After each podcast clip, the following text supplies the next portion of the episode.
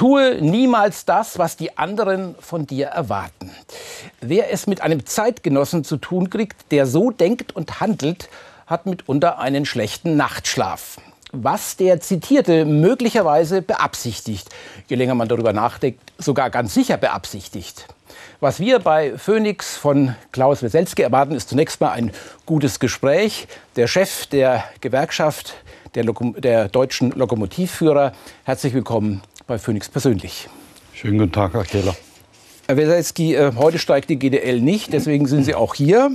Ähm, wer die verwegene Absicht hegt, mit der Bahn zu verreisen, schaut am besten nicht nur auf die Fahrpläne, Pläne, sondern äh, hört auch ganz genau zu, was Sie gerade sagen ähm, und versucht sich erst danach auf den Weg zu machen.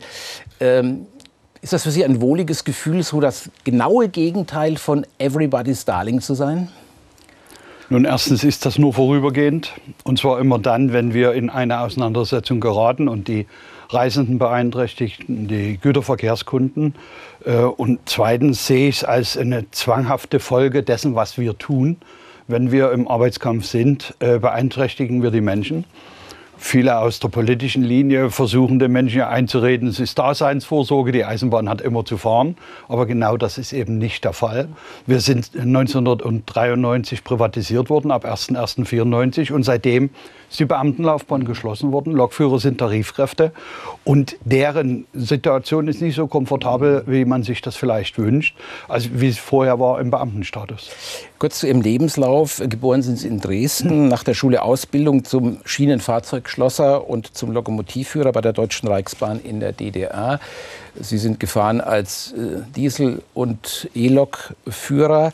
Nach 1990 im Vereinigten Deutschland eine Karriere als Betriebsrat und Gewerkschaftsfunktionär in der GDL, wo es über Zwischenstation 2008 wo sie es über Zwischenstation 2008 äh, in, dann in die Position des Vorsitzenden geschafft haben. Ähm, die Dieselloks der Deutschen Reichsbahn oder der DDR-Reichsbahn, die waren ja, äh, hatten ja wegen ihres unvergleichlichen Sounds den schönen Spitznamen Tigertrommeln. Wenn Sie daran zurückdenken oder auch zurückhören, äh, war das die gute alte Zeit der Eisenbahn? Nun, ich kann an der Stelle sagen, es war eine gute alte Zeit, in der die Eisenbahn pünktlich und zuverlässig unterwegs war. Das, was Sie als Tigertrommel äh, ähm, bezeichnen, war eine russische Lokomotive, äh, die Baureihe 120, äh, die diesen Spitznamen bekommen hat, weil die ersten Fahrzeuge, die äh, geliefert worden sind aus Russland, hatten keinen Schalldämpfer eingebaut, weil das in Sibirien in der Taiga überhaupt kein Problem war. Aber bei uns hier sind die Scheiben mhm. aus den Fenstern geflogen, weil die Vibration und die Lautstärke enorm waren. Das heißt, damals eine ganz andere Zeit. kommen wir in die Gegenwart zurück. wenn sich ähm, Klaus Weselski gelegentlich zur Ruhe begibt. Also wenn er nicht streiken lässt, äh, heißt das nicht, dass alles glatt läuft. Im Gegenteil, das Bahnchaos äh, hat es bei uns zum geläufigen Sprichwort gebracht. War das äh, eine Schnapsidee, in den 1990er Jahren die Bundesbahn zu privatisieren? Ich weiß nicht, ob das beim Schnaps entstanden ist, aber es war keine gute Idee äh, und alle Menschen verspüren die Auswirkungen jetzt. Ich will an der Stelle eins betonen, äh, Deutsche Reichsbahn und Deutsche Bundesbahn war, waren in ihrer inneren Organisationsstruktur sehr, sehr ähnlich. Wir waren halb militärisch organisiert. In, äh, in den alten Bundesländern war das organisiert über das Beamtentum. Äh, bei uns war das äh, überhalb militärisch. Also man hat erst die, die Anweisung ausgeführt, später konnte man darüber diskutieren ob das dann noch Sinn macht, ist egal, aber es musste funktionieren. Und so ein Uhrwerk, so ein Räderwerk wie ein Eisenbahnsystem muss nach äh, knallharten Regeln und richtig guten Vorschriften äh, organisiert sein. Und das haben die Beteiligten, die heute in der Verantwortung sind, schon seit vielen Jahren alles vernachlässigt und verlernt. Ja, aber der, die Absicht war ja, die Bahn soll wirtschaftlich werden, sie soll in jeder Beziehung effizient sein, sie soll den Steuerzahler entlasten. Das war ja früher auch immer ein großes Problem, dass die Bundesbahn viel gebraucht hat. Nichts von all dem ist passiert. Äh, warum hat das nicht geklappt? Sie waren ja damals schon dabei. Nun, wir haben 1990 in der damaligen noch DDR äh, am 24. Januar die GDL DDR gegründet und ein Jahr später auf die GDL mit den alten Bundesländern verschmolzen. In einer Umbruchzeit wie der äh, Zeit der deutsch-deutschen Vereinigung ist eine Karriere eines Menschen vollkommen anders. Äh, da, mein Weg, äh, der begann im Prinzip als Ortsgruppenvorsitzender. Äh, da haben äh, die Kollegen in alten Bundesländern schon 10, 15 Jahre dafür gebraucht, um an diese Position zu kommen. Bei uns war nichts da, es wurde aufgebaut die Idee der Privatisierung wurde ja verkauft bei Bahn und Post, äh, Telekom unter der Überschrift, die kostet uns zu viel Steuergeld, äh, die muss äh, eigenwirtschaftlich sein, die muss zum Schluss Gewinne erwirtschaften und wir werden sogar noch Geld rausziehen. Deshalb wurde die äh, Deutsche Bundesbahn, Deutsche Reichsbahn in einem Zug verschmolzen auf die Deutsche Bahn AG am 01.01.1994 äh, und entschuldet. 35 Milliarden D-Mark Schulden waren vorhanden bei beiden äh, Eisenbahnen. Ähm, und wir haben das ans Bundeseisenbahnvermögen übertragen und die DBRG startet mit null. Heute sind wir bei über 35 mhm. Milliarden Euro neuer Schulden und dürfen feststellen, dass das Eisenbahnsystem nicht mehr funktioniert. Ich habe selbst zu einer Zeit noch Eisenbahnlokomotive gefahren. Da konnte man die Uhr nach der Eisenbahn stellen. Darf ich mal einhaken? Ähm, ähm, die Beschäftigten bei der Bahn, die haben ja sehr seit jeher einen ausgeprägten Stolz auf sich und auch auf ihr Unternehmen, auch ein geradezu ausgeprägtes Standesbewusstsein. Hat das in den oder wie sehr hat das in den letzten Jahren gelitten? Nun, das Standesbewusstsein konnten wir in den neuen Bundesländern nicht entwickeln, weil entschieden wurde mit der Privatisierungsidee, die Beamtenlaufbahn zu schließen. Sonst wären wir auch in den Genuss gekommen und hätten äh, vieles, was wir uns im Laufe von Jahrzehnten jetzt erkämpft haben, äh, automatisch mit dem Beamtenstatus gehabt. Äh, wir haben die Ein Entscheidung äh, hinnehmen müssen. Die Liberalisierung, die parallel dazu verlief, äh, führte dazu, dass ein Lohn Dumping begonnen hat. Ähm, beginnend mit den ersten Einstiegen von privaten Investoren, die äh, Eisenbahnverkehrsunternehmen gegründet haben, ging einher eine ständige Absenkung äh, des Einkommens, äh, hauptsächlich der Lokomotivführer, weil sie waren äh, im Beamtenstatus recht gut bezahlt. Und ähm, diese Fehlentscheidung äh, nicht die Liberalisierung, sondern die Privatisierung mit der späteren Zielsetzung, an die Börse zu gehen, Teile zu verkaufen, großen äh, äh, Gewinn rauszuziehen. Diese Fehlentwicklung äh, ist politisch vorgegeben worden. Ich kann Herrn Medorn nur eins bescheinigen. Der, der damalige der Vorstandsvorsitzende, ähm, der äh, die Privatisierung, Schrägstrich, die, äh, den Börsengang vorangetrieben hat, das hat er mit Bravo gemacht. Er hat alles ausgerichtet, erst auf eine schwarze Null, später auf Gewinn und dann parlamentarisch den Börsengang durchzubekommen. Was er nie erkannt hat, war, äh, dass große äh, gesellschaftspolitische Kräfte dagegen gearbeitet mhm. haben, dass das Netz, die Infrastruktur, mhm. hier mit an die Börse geht. Wir hatten also eine klare Trennung. Das Netz blieb bei der DB AG und die Fahrbetriebe Fernverkehr, äh, Regio und Cargo, die wurden in der sogenannten Mobility and Logistics erfahren wir ja dadurch ja auch, warum das bei vielen äh, Bahnbestandteilen äh, nicht so gut klappt. Kommen wir mal zu Ihrer Person. Ähm, mit Ihnen ist man ja ungern verfeindet. Äh, Ihr Auftritt in der Öffentlichkeit ist schon legendär. Man hat so das Gefühl, dass Sie im Stil eines Preisboxers den Bahnmanagern Beine machen wollen. Versteht eigentlich dieses Management bei der Bahn nur die, die äh, drohende, die grobe Wortwahl, so nach dem alten Motto der Arbeiterbewegung, äh, den Willigen die Hand, den anderen die Faust? Schöner Spruch, kommt immer wieder vor. Ähm, wir leben in einer Zeit, in der mittels ähm, PR, also äh, einer großen Abteilung, die äh, Presse managt, die Medien äh, bestückt mit Informationen, die auch teilweise absichtlich in die Irre leiten. Wir leben in einer Zeit, in der schöne Worte eine Viertelstunde sprechen und nichts sagen, ganz groß herausgekommen sind. Das gibt es mit uns nicht. Erster Punkt. Zweiter Punkt. Wir haben beim Management der DB AG ständig wechselnde Verantwortungsträger über die Jahre gehabt. Wir haben jetzt das vierte Mal und denselben Zusammenprall über grundgesetzlich geschützte Rechte, Tarifverträge für unsere Mitglieder abzuschließen. Dreimal ist es uns verwehrt worden, dreimal haben wir es uns erkämpft, erfolgreich. Jetzt üben wir das das vierte Mal. Warum? Es ist ein neuer Personalvorstand, neue Idee, glaubt, jetzt hat er die GDL an der Stelle, wo sie haben möchte, nämlich klein gekriegt und handzahm. Das findet an der Stelle nicht statt, weil unsere Tarifkraft, Tarifmacht äh, außergewöhnlich hoch ist. Das heißt aber, Sie werden ja jetzt nicht nur von, vom Bahnmanagement äh, kritisiert, Ihre Streikforderungen oder Ihre Forderungen wären zu hoch. Ähm, der Vorwurf kommt ja auch noch von anderer Seite, dass Sie nämlich äh, mit einigen 10.000 Mitstreitern 80 Millionen in Geiselhaft äh, nehmen, wenn Sie das Land durch Streiks lahmlegen. Und zwar, um ohne Rücksicht auf Verluste Ihre Forderungen durchzusetzen. Das ist ein harter Vorwurf. Zu einem Streik gehören immer zwei. Die Partei 1 ist die Deutsche Bahn AG, wir sind die Partei 2 oder umgekehrt, wie Sie es wollen, aber es gehören zwei dazu. Und mindestens beide tragen Schuld. Das schwarze Peter-Spiel, was über die Medien läuft, können Sie vergessen. Wenn Sie genau dahinter schauen, sehen Sie, es wird eigentlich auch an dieser Stelle regelmäßig manipuliert, um dass der andere äh, schlechter in den Medien dasteht. Die Frage ist doch erstmal, warum kommt es überhaupt zum Konflikt? Wir haben Forderungen gestellt, die sind hoch und die sind über die Wochenarbeitszeitabsenkung, was sehr speziell ist und neu im Gesamtgefüge, die sind auch sehr anspruchsvoll. Und die kollidieren offensichtlich, so wird es zumindest behauptet, mit der These, wir haben sowieso keine Fachkräfte. Und dann kommen die Lokomotivführer, verkürzen die Wochenarbeitszeit, wenn auch über Stufenplan, äh, und schaffen einen noch höheren Mangelmarkt bei Lokomotivführern. Und da muss man einfach auf die Ursachen zurück. Warum haben wir einen Mangelmarkt bei Lokführern?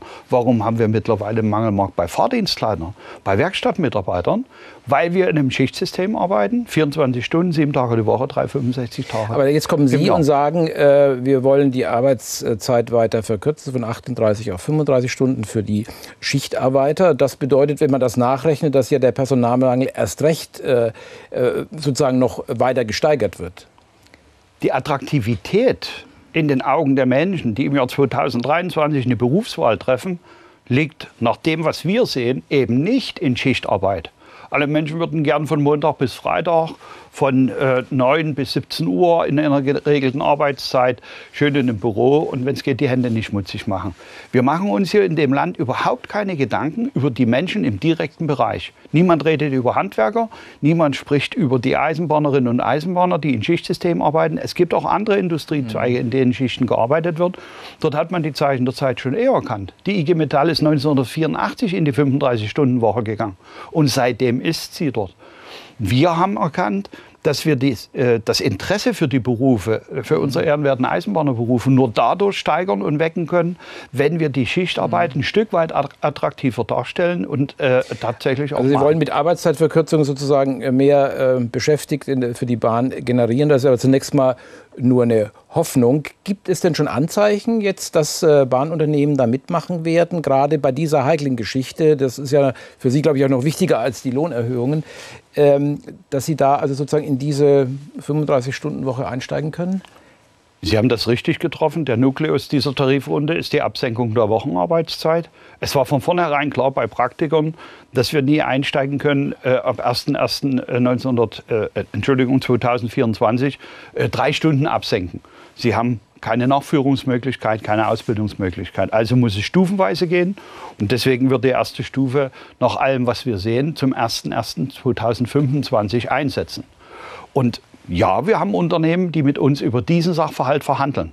Die setzen mit uns gemeinsam darauf, weil sie erleben, dass die Ausbildungsklassen nicht mehr voll werden, dass zu wenig Bewerber im, im, in ihren Betrieben anheuern, suchen sie nach Möglichkeiten. Und da hilft weder eine PowerPoint-Folie noch äh, äh, salbende Worte. Und da müssen wir alle mal gemeinsam alles versuchen. Sehen Sie da eine Einigung Erfolg. mit diesen Unternehmen? Wir haben, äh, wenn ich das so sagen darf, ich habe gestern früh um 9 Uhr mit Verhandlungen begonnen mit äh, der Netina Deutschland GmbH. Das ist äh, Eigentum der italienischen Staatsbahn. Das waren die einzigen, die mit uns tatsächlich tief in diese Verhandlungen eingestiegen sind. Wir haben etliche Runden gedreht mhm. und haben uns äh, vorgenommen, das ist jetzt die Abschlussrunde. Die wird immer Open-End vereinbart. Heißt, wir verhandeln so lange, bis wir ein Ergebnis haben. Oder wir haben keins, dann scheitert die Verhandlung. Könnte ja dann die Deutsche Bahn AG auch unter Druck setzen. Das soll ja erst im neuen Jahr wieder gestreikt werden nach der ähm, Weihnachtszeit. Da haben jetzt sehr viele Bammel davor, weil ja die Bahn, auch die, die Deutsche Bahn AG ja auch die meisten Strecken äh, bedient. Ähm, ich hatte jetzt gerade schon mal nach ähm, den, wie Sie Rücksicht nehmen auf die Gesamtgesellschaft äh, gefragt. Welche gesellschaftliche Verpflichtung sehen Sie denn für sich selbst? Die Sozialwissenschaft kennt ja diesen Begriff des Gruppenegoismus. Damit ist nicht nur die GDL gemeint, sondern alle Interessensverbände im Land. Ja. Welche persönliche, welche gesellschaftliche Verpflichtung sehen Sie für sich? Wir sehen als Eisenbahner und ich als Gewerkschaftsvorsitzender, der Eisenbahnerinnen und Eisenbahner vertritt, aller Berufe, wir sehen unsere Pflicht darin, dafür Sorge zu tragen, dass das Eisenbahnsystem wieder besser funktioniert. Erstens, dass die ehrenwerten Berufe im Eisenbahnsystem tatsächlich anerkannt sind in der Gesellschaft und wieder Interesse bei jungen Menschen erweckt wird. Letzter Punkt. Wir sehen, dass das Eisenbahnsystem, und da müssen wir trennen, nämlich die Infrastruktur, die für alle Eisenbahnverkehrsunternehmen zur Verfügung steht und mit bei der mhm. Deutschen Bahn angesiedelt ist, DB Netz, Station und Service, DB Energieversorgung. Diese Infrastrukturen müssen nach einer vollkommen anderen Methodik geführt werden. Und da erleben wir seit Jahren Sonntagsreden und Wollen keine Sie Entscheidung. Jetzt mit Streik äh, erzwingen, aber da platzt dann der ein oder andere Gesprächstermin oder die eine oder andere Familienfeier, weil Sie die Bahn lahmlegen. Ja, das mit dem Familienfeiern oder dem privaten Anspruch, mit der Eisenbahn zu jeder Zeit, Tag und Nacht befördert zu werden, da muss ich mal ganz klar sagen, das gehört in die Geschichte Sonntagsreden. Die Bahn wurde privatisiert. Damit einherging auch der Verlust des Beamtenstatus. Bis dahin gab es keinen Streik bei der Eisenbahn, bei der damaligen Deutschen Bundesbahn.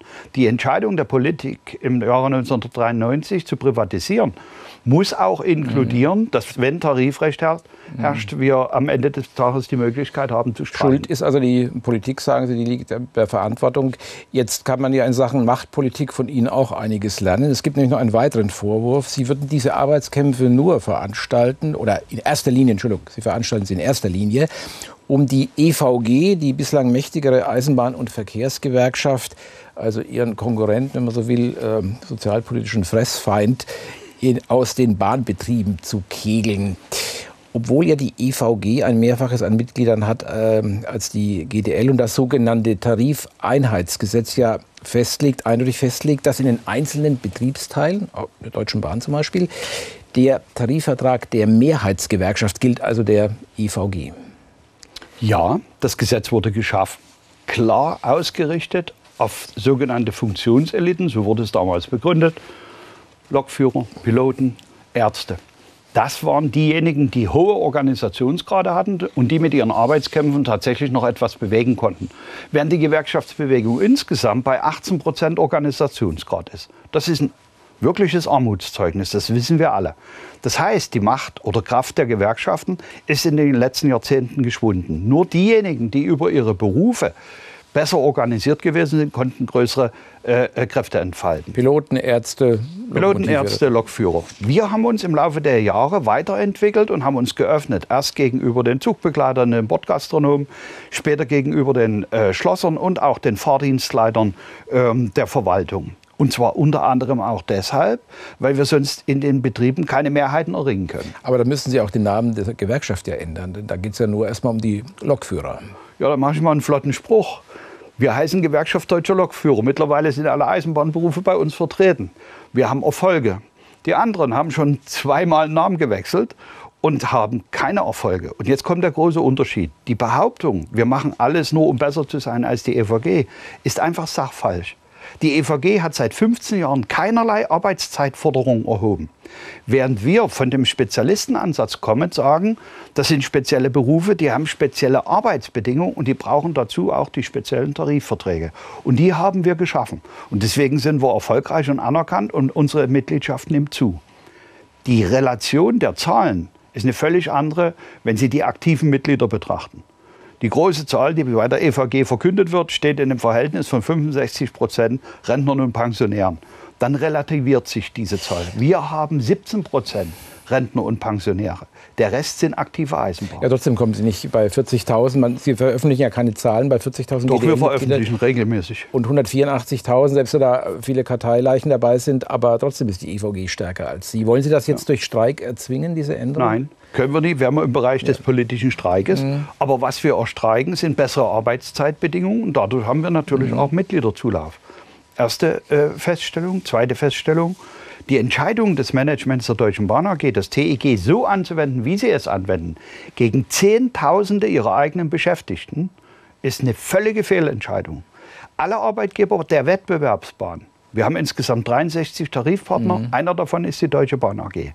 Keiner der anderen Tarifpartner wendet von da sich sind aus Sie aber auch mal oft in der Mehrheit mit Ihren GDL-Mitgliedern. Aber die wenden das Tarifeinheitsgesetz trotzdem nicht an, weil sie sagen, mhm. wenn wir das tun, als Beispiel, wir haben 70, 80 Prozent Lokführer, Zugbegleiter organisiert und 10 oder 15 Prozent sind mhm. in der EVG. Könnte der Arbeitgeber leichtes Spiel machen. Ja. Er will seine Belegschaften nicht spalten, weil er sagt, ich bin nicht dafür da, um den Mitarbeiterinnen und Mitarbeitern beizubringen, in welcher mhm. Gewerkschaft sie zu sein haben. Das macht das Management der Deutschen Bahn AG mit Bravour. Im Übrigen vollkommen gegen die Interessen der eigenen Mitarbeiterinnen und Mitarbeiter. Und mit dem, was wir jetzt als sogenannte Boni-Geschichte äh, gerade aktuell auf dem Markt haben, äh, wird das Feuer natürlich richtig angefacht, weil die Mitarbeiter sagen, wir sollen Gürtel enger schnallen und die Herrschaften fahren die Boni äh, mit der Schubkarre davon. Ja, jetzt ist es ja so, in der Tat werden die ja jetzt für die Vorstände der Deutschen Bahn AG ähm, für das Jahr 2000, 2022 äh, rückwirkend ausbezahlt. Äh, die waren ja ausgesetzt wegen der Strompreisbremse für die Bahn.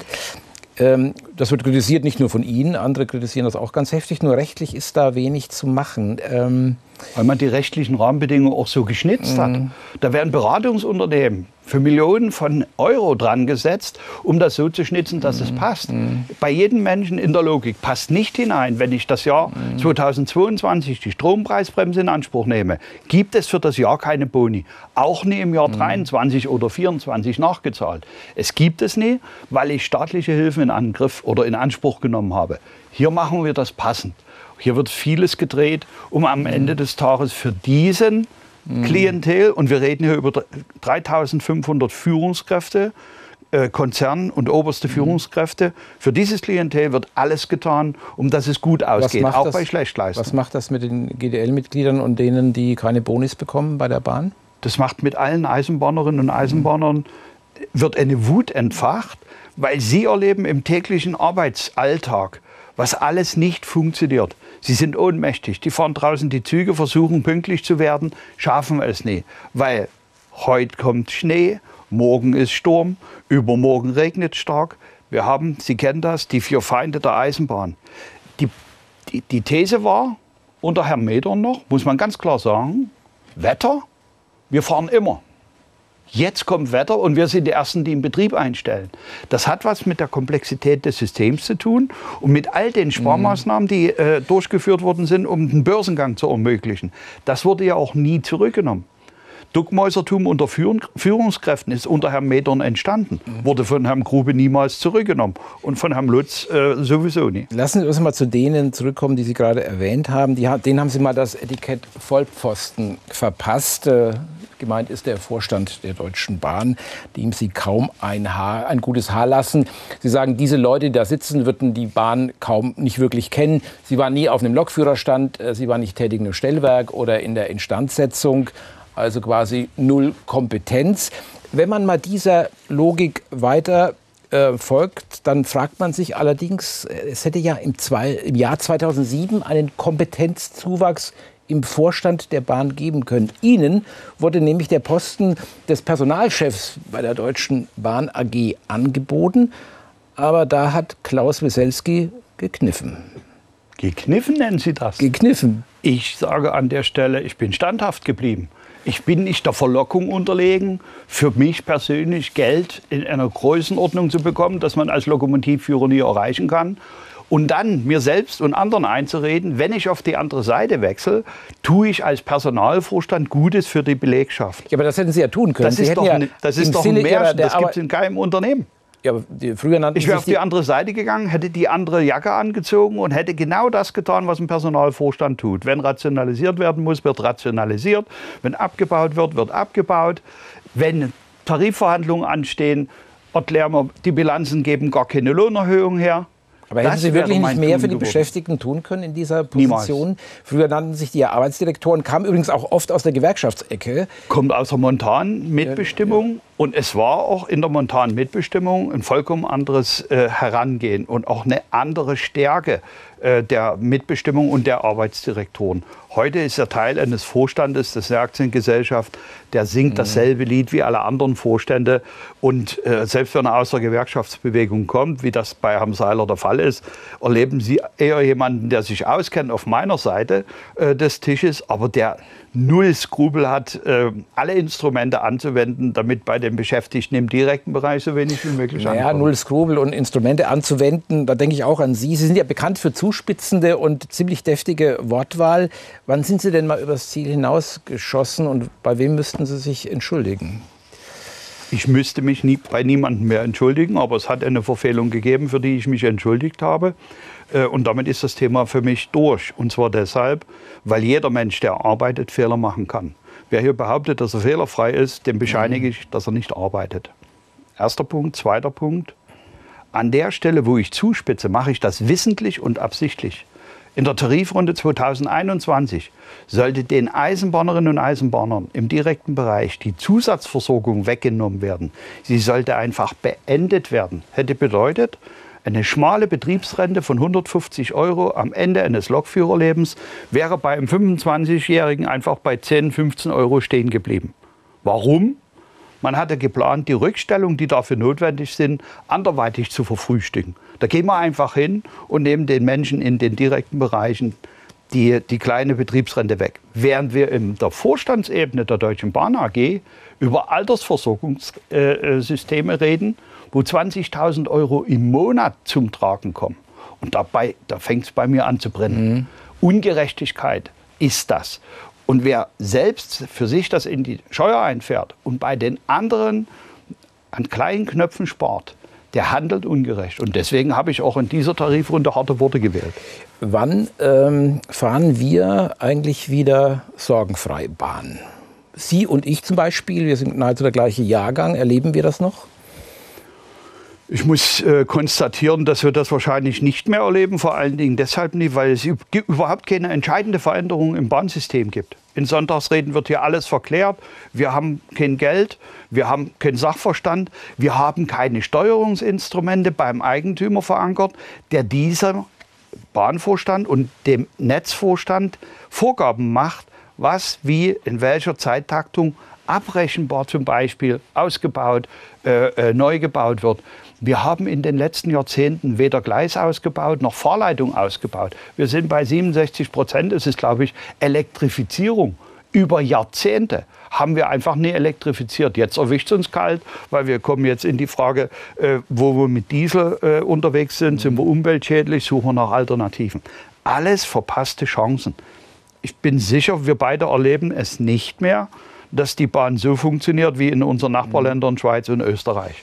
Was wir aber erleben müssen, nach meinem Verständnis, dass Bahnvorständen Aufgaben erteilt werden, die innerhalb eines überschaubaren Zeitraums von drei bis fünf Jahren abrechenbar mhm. zu der Frage führen, haben sie diese Aufgabe erledigt oder nicht.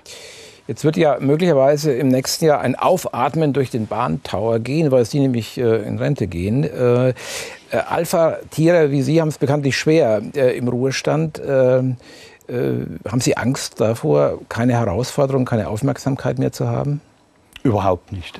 Erstens, ich bleibe stellvertretender Bundesvorsitzender im Dachverband DBB und Tarifunion. Das heißt der Beamtenbund, wo die GDL ja Wo die GDL, das ist unser Dachverband. Ja. Dort bin ich stellvertretender. Ähm, das bleibe ich noch eine ganze Weile. Zweitens, ähm, ich bin felsenfest davon überzeugt, dass man auf so einer Position, wo ich arbeite, ja, ich mache das immer mit dem Bild der Kerze, die brennt schneller runter. Ähm, man tut äh, dem Körper etwas an, man betreibt teilweise Raubbau mit der Gesundheit. Wenn ich Ihnen sage, ich bin gestern äh, 6 Uhr aufgestanden und habe bis einschließlich jetzt keine Minute geschlafen, dann ist das das Ergebnis von Tarifverhandlungen von gestern 9 Uhr bis mhm. heute Mittag 13 Uhr, anschließend Sitzung der Tarifkommission, die alles einstimmig als hervorragenden Abschluss abgesegnet hat. Und jetzt sitze ich bei Ihnen. Wenn man diese Leistungen äh, jetzt ansieht, die Sie auch für Ihre Gewerkschaftsmitglieder da ständig erbringen bis, zu, bis zur körperlichen Erschöpfungsgrenze. Wenn ich das richtig verstehe, dann äh, gibt es ja vielleicht ein Trostpflaster für Sie, ähm, dass die, sobald Sie im Rente sind, die GDL-Zentrale in Berlin augenblicklich in Klaus-Weselski-Haus umbenannt wird, dass dann irgendwann mal eines Tages in der Klaus-Weselski-Straße äh, liegen wird. Ähm, ich nehme an, dass das für Sie sogar noch wichtiger wäre als Bonuszahlungen für Ihre Leistungen für die GDL. Ich erhalte keine Bonuszahlung für die Leistung, die ich für unsere Organisation bringe. Hätten aber, Sie hätten sie aber verdient. Ich werde von den Geldern unserer Mitglieder bezahlt und das macht unabhängig. Das ist der einzige große Vorteil. Diese sogenannte Gegnerunabhängigkeit, die bewirkt, dass sie nie von einer Arbeitgeberseite bezahlt werden dürfen. Wir werden also von unseren Mitgliedern bezahlt. Und denen bin ich Rechenschaft schuldig. Und das sage ich auch, wenn Weselski streikt, lacht die ganze Republik. Hier streiken Zehntausende von Eisenbahnerinnen und Eisenbahner, die treten gegen mhm. ihre Arbeitgeber an. Und zwar deshalb, weil wir ihre Interessen entsprechend positiv äh, vertreten und auch in der Öffentlichkeit verteidigen. Und haben Sie Herrn Seiler das letzte Mal gesehen und verteidigt, dass die Eisenbahn bestreikt worden ist, dass wir ein Winterchaos vorige Woche haben, wo im ganzen Süden kaum noch Eisenbahn gefahren ist. Da wird der Pressesprecher hingestellt und dann wird irgendein Märchen erzählt, wo ich als Lehrling Ihnen erklären kann, wie man mit starkem Schneefall und weichen Heizung und den sogenannten Eishöhlen fertig wird. Das heißt, äh, Klaus Wieselski wird weiterhin ein harter Brocken für die Deutsche Bahn AG vor allen Dingen bleiben, soweit der Bundesvorsitzende der Gewerkschaft Deutscher Lokomotivführer bei Phoenix persönlich. Herzlichen Dank, dass Sie unser Gast waren. Ich bedanke mich.